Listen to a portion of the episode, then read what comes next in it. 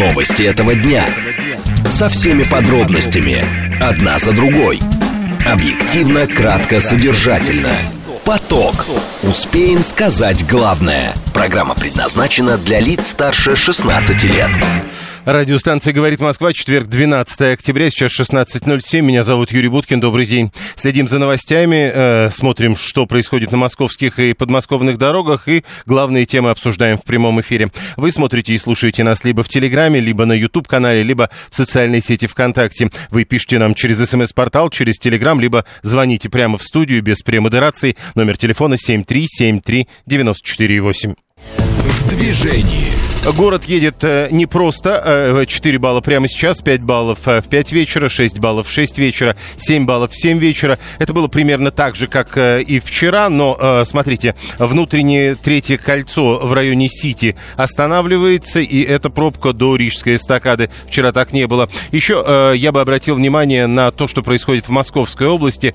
Что-то происходит на Горьковском шоссе в районе Старой Купавны. Возможно, там ремонтные работы, но в результате этого многокилометровая пробка, будьте к этому готовы, вы попадете в нее, насколько я понимаю, где-то в районе поворота на Восточное шоссе. Слушать. Думать. Знать. Говорит Москва. 94 и 8 FM. Эм. Поток. Новости этого дня. Две темы обсуждаем в ближайшие 20 минут. Э, в России призвали ввести единое правило формирования тарифов и льгот на парковку. Это предложение депутата Госдумы Евгения Федорова. Он полагает, что это что-то изменит. Что это изменит? Э, первая тема для обсуждения. А вторая. В России вступил в силу, э, вступила в силу статья Уголовного кодекса о сроках то есть реальных тюремных сроках за сбор краснокнижных грибов. Чем объяснить такие строгости и почему как-то прежде ну, удавалось обходиться без подобного? Об этом поговорим минут через 10. Срочное сообщение. Э, группа депутатов Госдумы подготовила проект о праве Росгвардии создать собственную госинформсистему в сфере оборота оружия. Один из этих депутатов, Кинштейн, делает такое заявление. Внешний долг России с начала года снизился на 18 миллиардов долларов. На 1 октября это 329,5 э, миллиардов долларов. А внешний долг Российской Федерации, оценка Центробанка. Все это с ленты агентства э, ТАСС. Посмотрим, что у нас на э, РИА Новостях. Раненый журналист «Спутника» Акифи в крайне тяжелом состоянии в реанимации. Он нестабилен. Врачи делают все для сохранения его жизни. Супруга пострадавшего журналиста находится в реанимации после операции. Гемодинамика у нее стабильна. Пока непонятно, о чем идет речь. Э, Минздрав области об этом сообщает. Ждем подробностей в ближайшие минуты. Поток. Успеем сказать главное – Первая тема у нас э, тема возможности формирования тарифов и льгот на парковку. Э, сегодня Арти пишет об этом, ссылаясь на запрос на предложение депутата Государственной Думы Евгения Федорова. Он предлагает на федеральном уровне определить условия тарификации платных стоянок. Э, он написал письмо на имя министра транспорта Виталия Савельева. И вот, собственно, этот документ мы и будем обсуждать. В обращении законодатель говорит, тарифы и льготные категории пользователей парковки определяются исключительно городскими органами власти, федеральными федерального регулирования не имеют и могут значительно различаться. В одном городе может быть предусмотрена льгота условно для многодетных семей, а в другом городе отсутствовать. Более того, если многодетная семья имеет льготное разрешение на пользование платными парковками в своем городе, то в другом городе при посещении, к примеру, с туристической или любой другой целью, подобные льготы они не будут иметь, даже если в данных населенных пунктах э, соответствующие льготные условия для местных многодетных предусмотрены. В этой связи он предлагает рассмотреть вопрос о целесообразности целесообразности разработки федерального закона в целях утверждения неких единообразных правил формирования тарифов на платную парковку, определения льготных условий для отдельных категорий граждан и создания федерального льготного разрешения на пользование платными парковками. Обратите внимание, что э, в, э, тех, э, в той части документов, которые мы цитировали, Федоров все-таки больше говорит как раз о льготных условиях, а не неких единых, сформированных на федеральном уровне тарифах на платную парковку. Антон Шапарин, вице-президент президент Национального автомобильного союза. Он присоединяется к нам по телефону. Антон Владимирович, здравствуйте. Да, приветствую. А как вам идея Федорова отдельного закона о платных парковках? Ведь, по сути, об этом идет речь. Ну, господин Федоров э, в который раз демонстрирует свое полное, э, полное непонимание работы нашей правовой системы и правовой даже нигилизм в каком-то смысле. К сожалению, не получится так сделать, потому что э, у нас вопросы администрирования парковочного пространства переданы на муниципальный уровень. У нас есть принцип разделения властей. Это первое. Второе. Федеральным законом никакие тарифы никогда не устанавливаются у нас тарифы могут устанавливаться либо распоряжением Федеральной антимонопольной службы, либо решением правительства. То есть федеральный закон и Государственная Дума здесь вообще не при делах, к глубокому сожалению. Ну, так что э, тему, конечно, он поднимает для всех понятную и правильную. Ситуации с э, парковкой э, всем, откровенно говоря, надоели, э, потому что э, экономического обоснования стоимости парковки в 400 рублей, которая в Москве есть, э, нигде, собственно, нет. Э, парковку в центре Москвы, э, частную, э, прям под памятником Жукову на охотном ряду, лично э, я беру частную за 200 рублей в час, а не за 400 рядом муниципальную. Но погодите, вы говорите об экономическом обосновании. Насколько я понимаю, ведь э, и власти не говорят о том, что это экономически обоснованный тариф. Они говорят о том, что этот тариф обоснован наличием или отсутствием машин, которые это место занимают.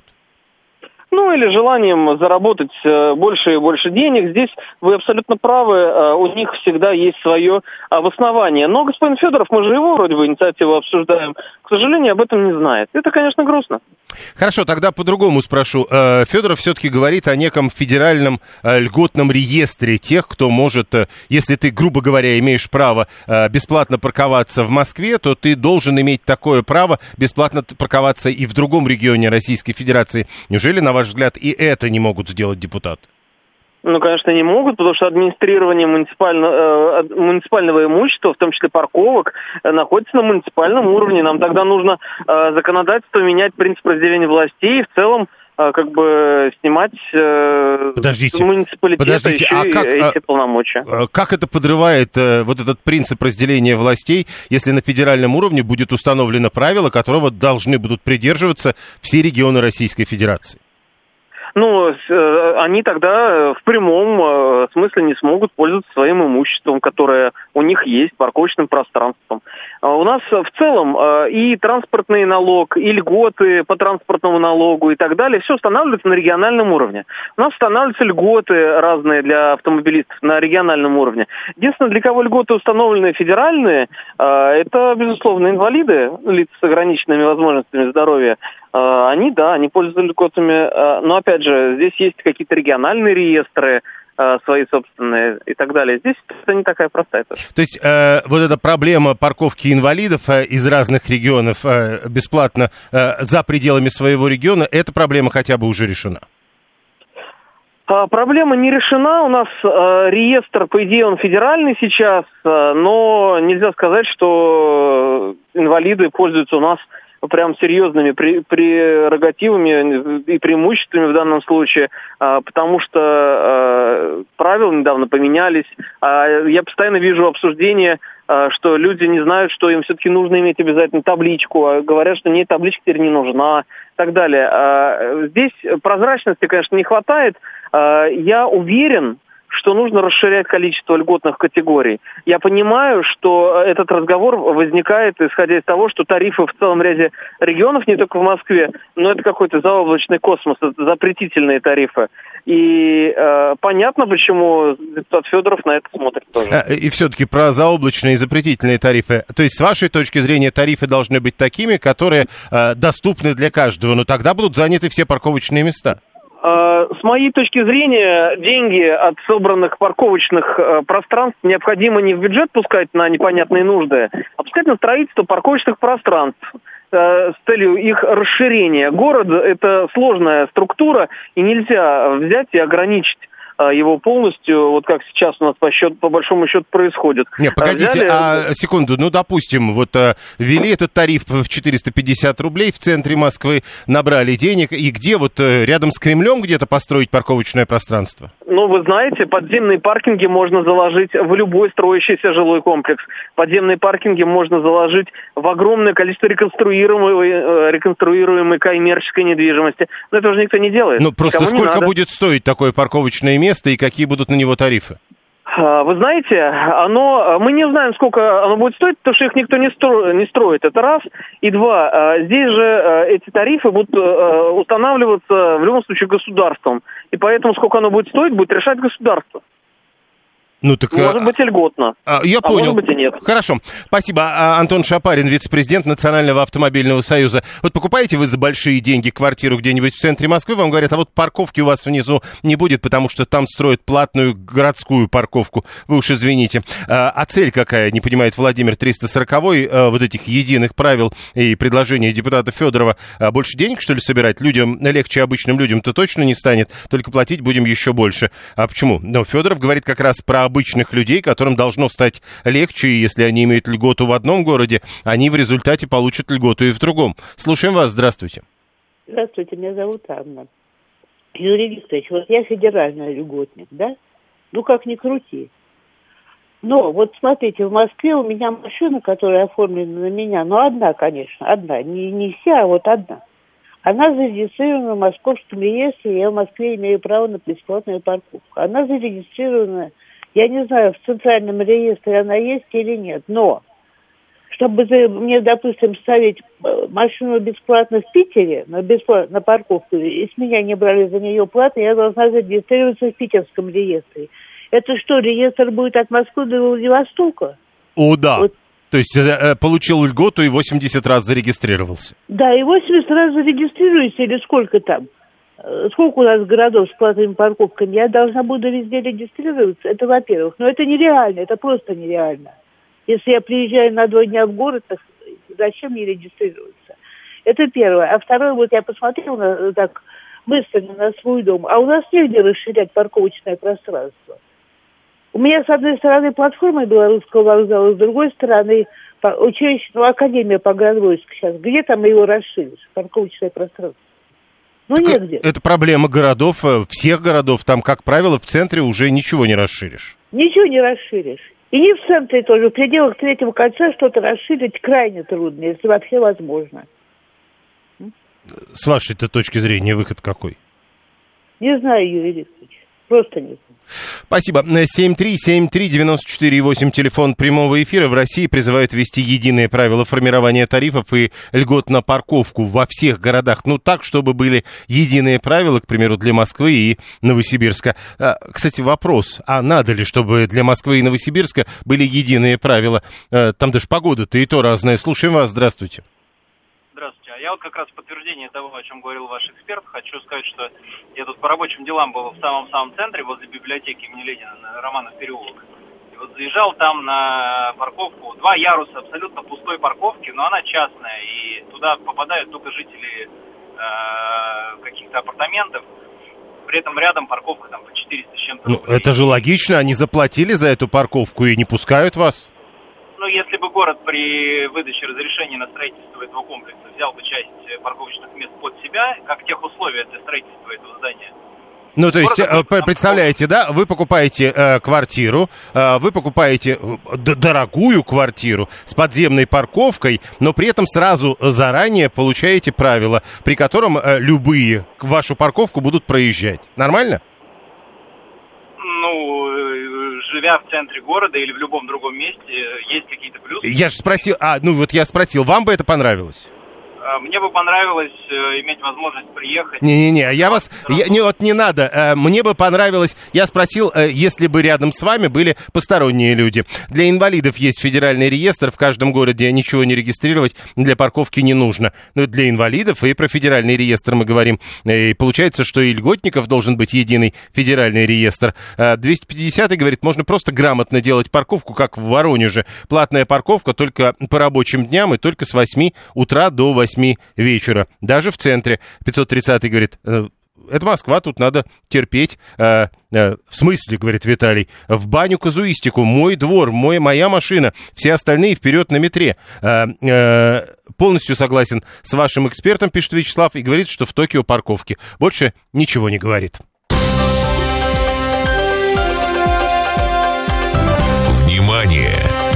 Говорит Москва. 94 и 8 FM. Эм. Поток.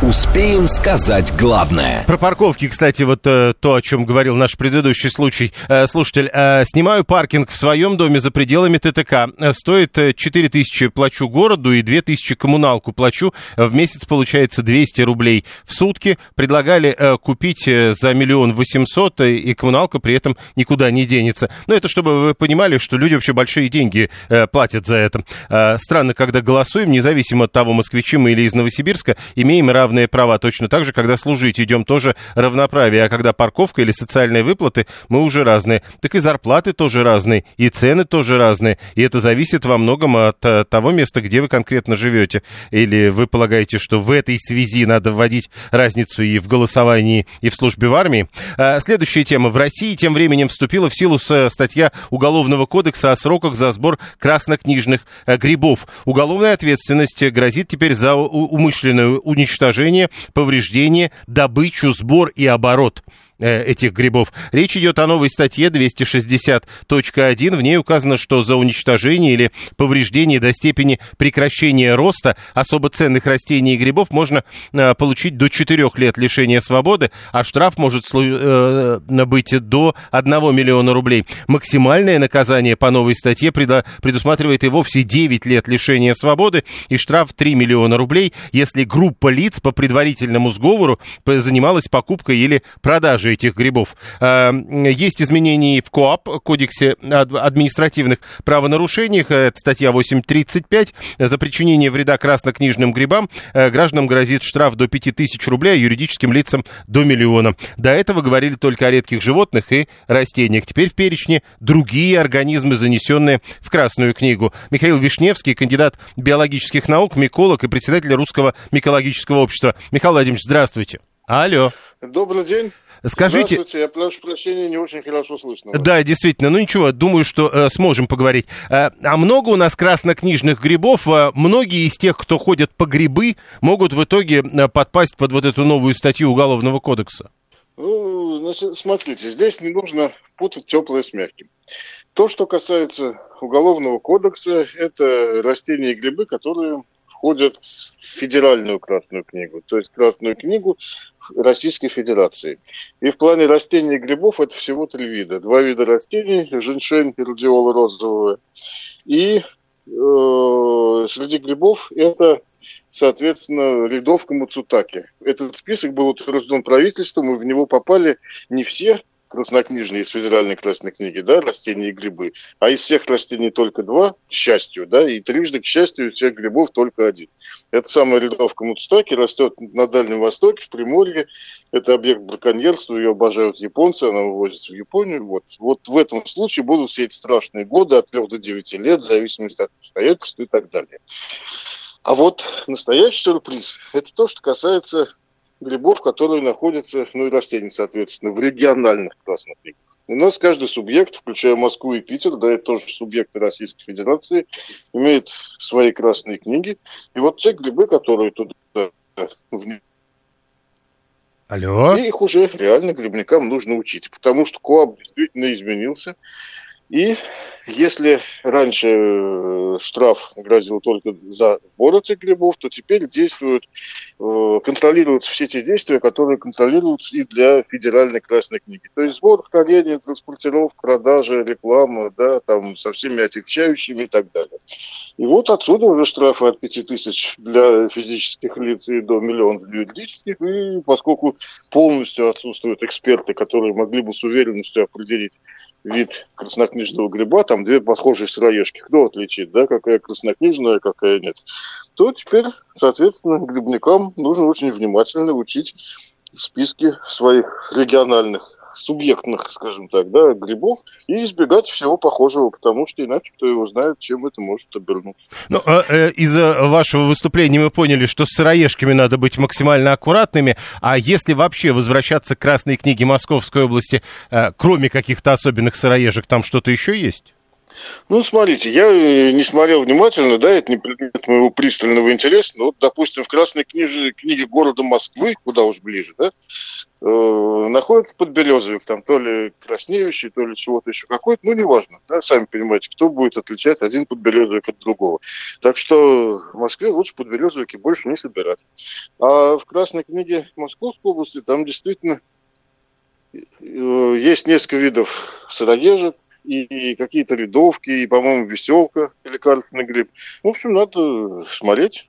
Есть, есть картинки, да, есть название. Почитать красные книги своих регионов. Вот в Мурманской, кстати, да, чтобы для забавы, в Красную книгу в Мурманской области входит лисичка, обычная желтая лисичка. Так что повнимательнее. Э, и тут еще тогда возникает вопрос, когда ты идешь э, по лесу, собирая грибы, э, и пересекаешь границу областей, ты из одной статьи КОАП можешь перейти в другую статью, получается? Нет, если это не гриб из э, федеральной красной книги, которая рядовку мутут. Ну, ее вот точно все, к счастью, здесь в Московской области не будет. Если границу областей пересекают грибы, которые внесены в региональные Э, как, господи, чтобы, чтобы не забыть. В региональные красные книги, да. Грибы из региональных красных книг пересекают границы регионов и попадают в тот регион, где они тоже охраняются, то да, соответственно, будут проблемы. Ну, то есть, грубо говоря, подберезовик, э, собранный в Московской области, попадает на территорию Москвы и уже становится э, проблемой. Абсолютно верно. Понял, спасибо. А, вот так теперь надо жить. Михаил Вишневский, кандидат биологических наук, миколог и председатель Русского микологического общества. Э, с другой стороны, есть, как говорится в таких случаях, и хорошие новости. А хорошие новости в том, что уголовный кодекс это все-таки пока не для тех, кто живет в Московской области, э, те грибы, тот гриб, который попал, э, вот, в, э, который может вам позволить попасть в эту статью, э, новую статью Уголовного кодекса, э, он собирается только на Дальнем Востоке и здесь не встречается. 7373948, да, прошу. Алло. Да. Да, здравствуйте, Владимир из Москвы. Вот Михаил Вишневский сейчас звонил, мы с ним учились вместе в институте, там привет ему тогда, если еще слышит. А, но он еще не поднял такой вопрос, что имел в виду под э, словом гриб краснокнижный гриб э, это мицелий, то есть грибница, или гриб э, плодовое тело. Это все равно, что краснокнижный дуб э, охраняется, желуди, они, за них тоже будет на этот, э, уголовное дело. Но как вы, как вы понимаете вот эту формулировку повреждения до степени прекращения роста? А если у грибницы неблагоприятные условия, она прекращает формировать плодовые тела. А, и а грибницами заражено очень много, ну, не заражено, конечно, а засел, заселено большие территории. И как только условия окружающей среды изменятся на благоприятные, грибницы начнут формировать плодовые Не-не-не, тела. я, я тут даже скорее про другое спрашивал. Вот, то есть э, э любое э, прикосновение э, к грибу, это э, повреждение до степени прекращения роста, срезание части, ну и так далее. Вот насколько легко это определить? А, ну, а какое может быть повреждение при касании, если это плодовое тело? Это потому что яблоко. Вы, если касаетесь яблока, это что, вредит яблоне? Понял, спасибо. Э, это вам товарищ майор объяснит вот эти все подробности, пишет 530-й. В лес теперь можно только за щедрым урожаем валежника. Благо правительство вроде как разрешило, пишет Виталий 618-й. 530-й. Тут поганку от съедобного не каждый отличит, а тут а надо теперь поганку от съедобного и от краснокнижного отличать. А кто будет ловить? Лесники? Э, если среди лесников есть товарищ майор, возможно и так. 718. Если гриб не срезать, он все равно сгниет или черви сожрут. Правильно, э, надо было бы наказывать за уничтожение э, корневища. Это 718 пишет, ну и 285. А мы в свое время смеялись над законами одни, Соединенных Штатов Америки, которые очень разные. Прямо сейчас новости, потом реклама, потом продолжим. Новости этого дня. Со всеми подробностями. Одна за другой. Объективно, кратко, содержательно. Поток. Успеем сказать главное. Радиостанция «Говорит Москва», четверг, 12 октября, 16.37. Меня зовут Юрий Буткин. Мы продолжаем. Э, СМС-портал для ваших сообщений работает. Можно писать через Телеграм, можно звонить 7373948. Э, можно смотреть и слушать нас в Телеграме. Радио «Говорит МСК» на YouTube-канале «Говорит Москва» или социальной сети ВКонтакте. Можно просто слушать нас в радиоэфире в Москве и Подмосковье на частоте FM 94,8. Мы э, следим за новостями, обсуждаем главные темы этого дня и смотрим, как едет город. В движении. А, город едет э, э, не просто. 4 балла прямо сейчас, 5 баллов нам обещают к 5 вечера, 6 баллов в 6 вечера и 7-бальные пробки в районе 7 вечера. По-прежнему очень тяжелое внутреннее третье кольцо, э, но, судя по всему, чуть бойчее едут машины теперь от Москва-Сити в сторону Рижской эстакады. А, от Беговой теперь большие сложности начинаются. Еще полчаса назад эти проблемы начинались не от Беговой, а от Москва-Сити. Что касается пересечения третьего кольца и Волгоградке тоже хотелось бы обратить внимание. Намного сложнее все стало за последние полчаса, и сейчас вы э, где-то я так подозреваю, где-то в районе э, пересечения с проспектом Андропова э, начинается эта пробка, потом до Волгоградки, и потом по Волгоградке до текстильщиков. Если кому именно в этом направлении, ищите варианты объезда. Еще я обратил бы внимание тех, кто едет по, в сторону Горьковского шоссе. Эта пробка совершенно не рассасывается, более того, становится еще более плотной, как кажется. Шоссе энтузиастов, Горьковское шоссе, не знаю, как называть это в районе Новой и Старой Купавны. В общем, общем, там ремонтные работы, наши слушатели это подтверждают, и э, многокилометровая пробка. По, э, на первый взгляд, это примерно километров 10. Слушать. Думать. Знать. Говорит Москва. 94 и 8 FM. Эм. Поток. Поток.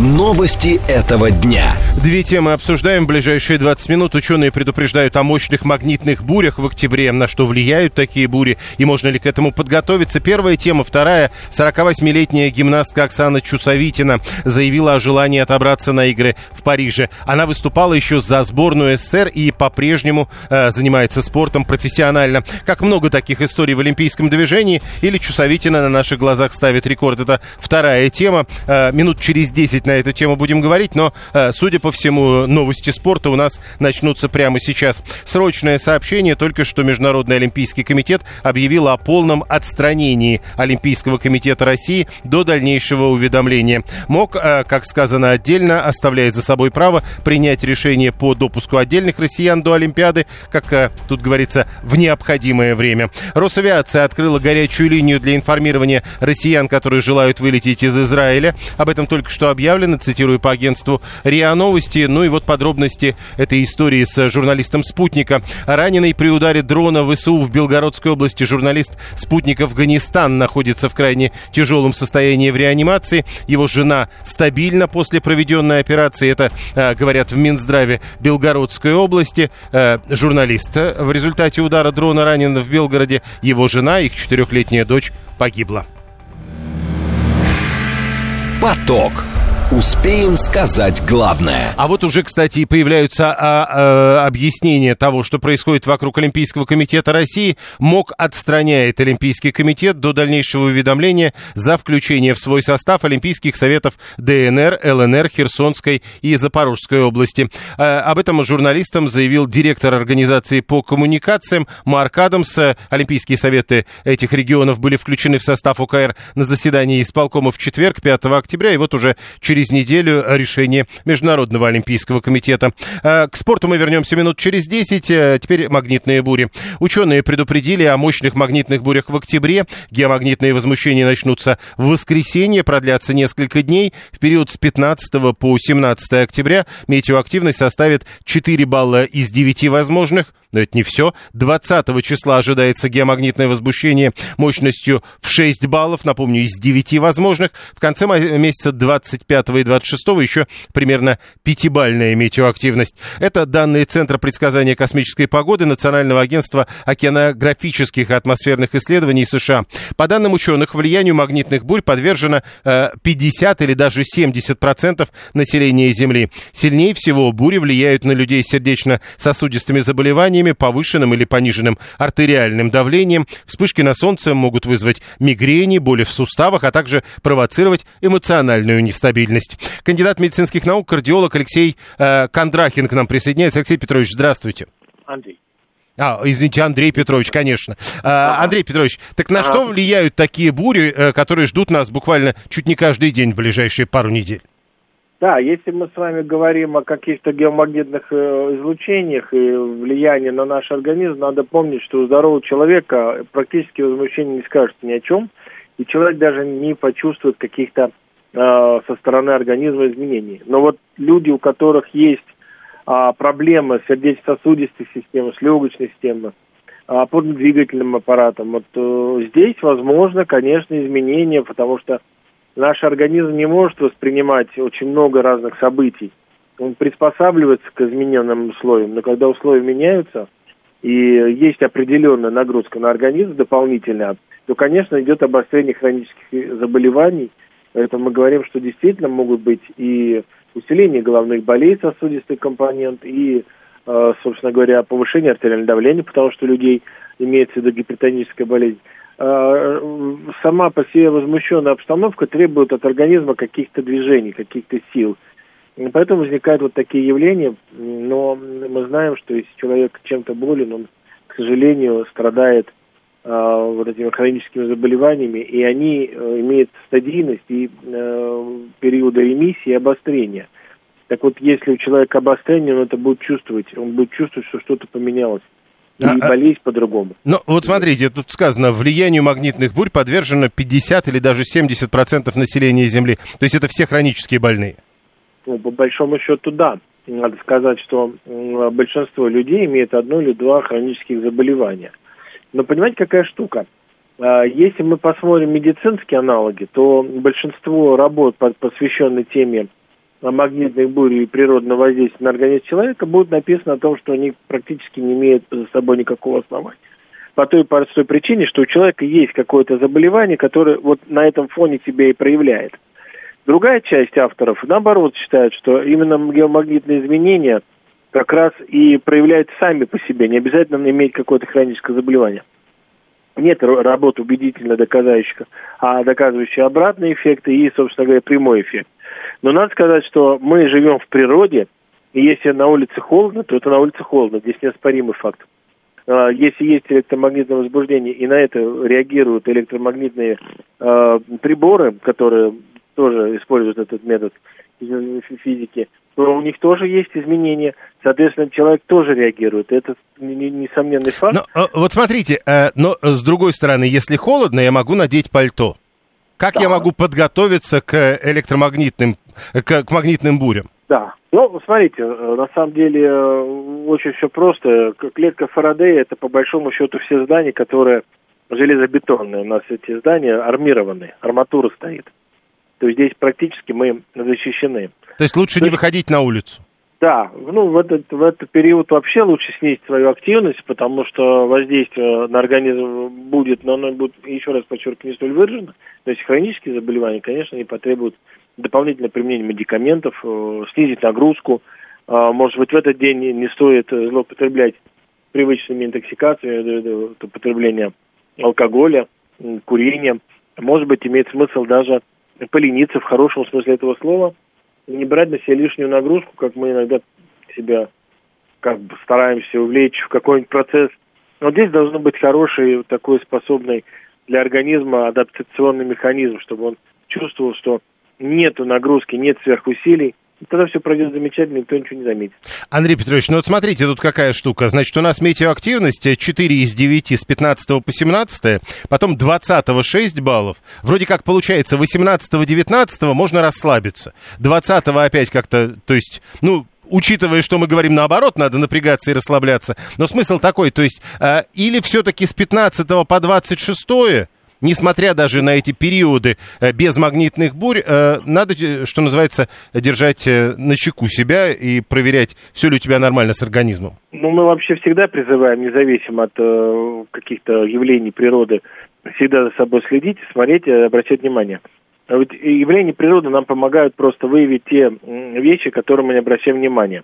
То есть вот здесь возможно обострение, и вот это уже, если звоночек появился, может быть, стоит уже обратиться к врачу, провести какие-то обследования, которые покажут действительно, что ну, во всяком случае человек, что уже силы заканчиваются, надо отдыхать. Либо уже действительно пора э, принимать какие-то лекарства. С точки зрения вот э, периода, мы, насколько я помню, по шкале 9 это максимальное, а 6 это, считайте, практически к 9. То есть это достаточно серьезное э, влияние будет оказано на планету. То есть это следующая пятница получается? Да, Да, получается следующая пятница, но надо сказать, что мы же ведь до э, возмущения, мы регистрируем уже само. А ведь есть э, начало, то есть это уже изменение фона. Для кого-то этого будет достаточно. Поэтому, наверное, вот всю неделю лучше снизить себе нагрузку, войти в, в такой хороший режим э, легкого такого расслабления, для того, чтобы не принуждать организм к дополнительным воздействиям. Нам не надо его нагружать дополнительно, чтобы он и внешнюю среду не воспринимал как что-то такое изменение, которое очень серьезное. А... Нас же защищает планета, по большому счету. Мы получаем маленькую толику изменений, которые на наш организм влияют. Но тем не менее, есть такое влияние.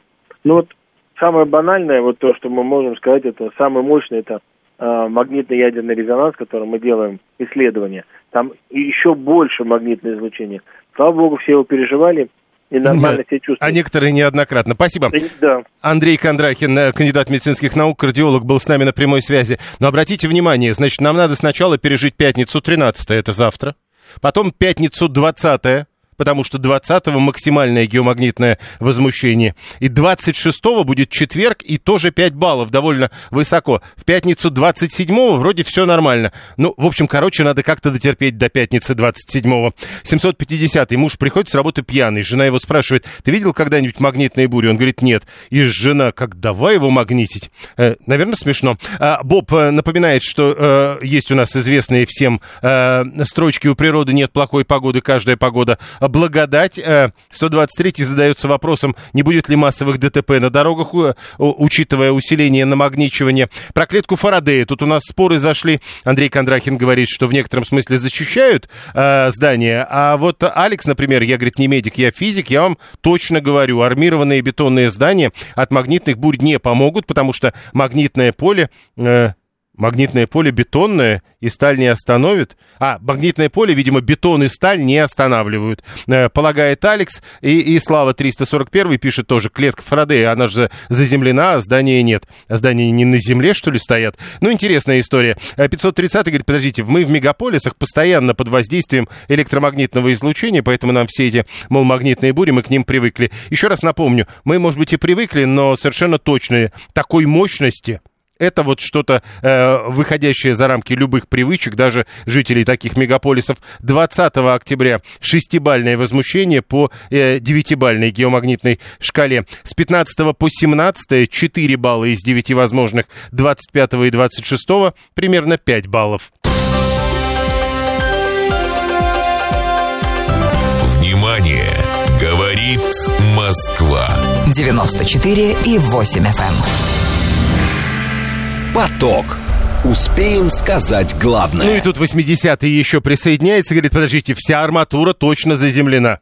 Ну, в общем, надо как-то разобраться, может быть, погуглить где-то еще раз тем, кто не доверяет словам Андрея Кондрахина. А, нас же каждую секунду магнитят всякие Wi-Fi, уверен Руслан 544. Не зря кто-то из слушателей ранее, минут пять назад, а, в самом начале этого разговора написал, что, судя по всему, надо пойти и купить побольше фольги.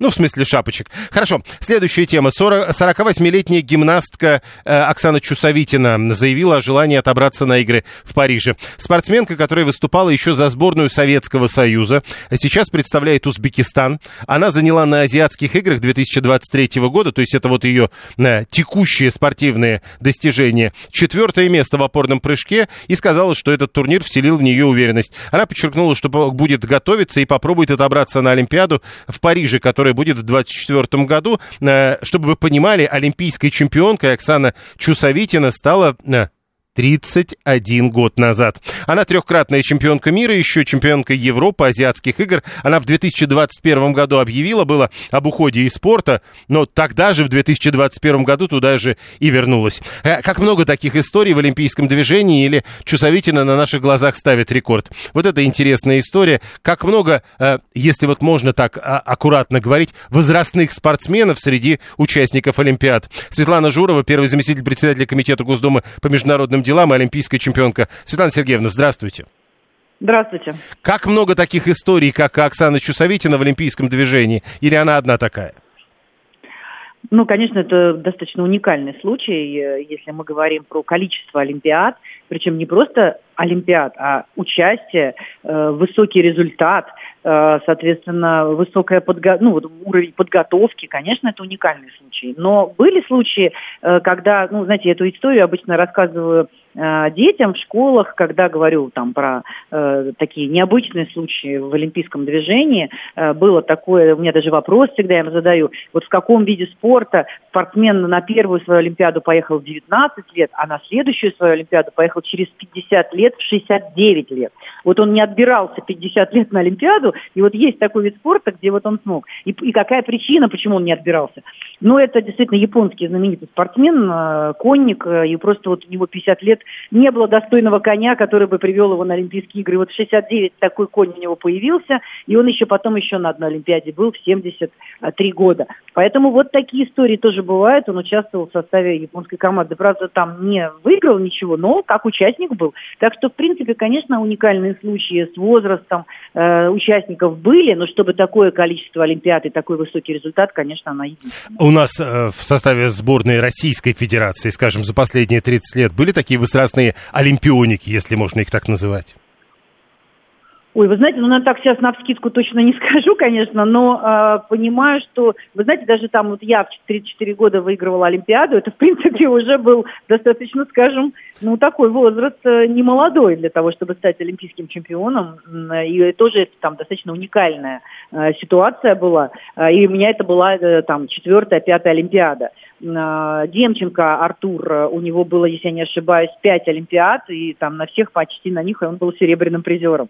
То есть вот э, такие, конечно, истории точно были в каждом виде спорта, там где-то можно найти, особенно, наверное, я думаю, что все-таки они будут касаться времен а, более а, древних, да, там, начала Олимпийских игр и на в западных странах, и у нас, там были более взрослые спортсмены, чем, конечно, сейчас.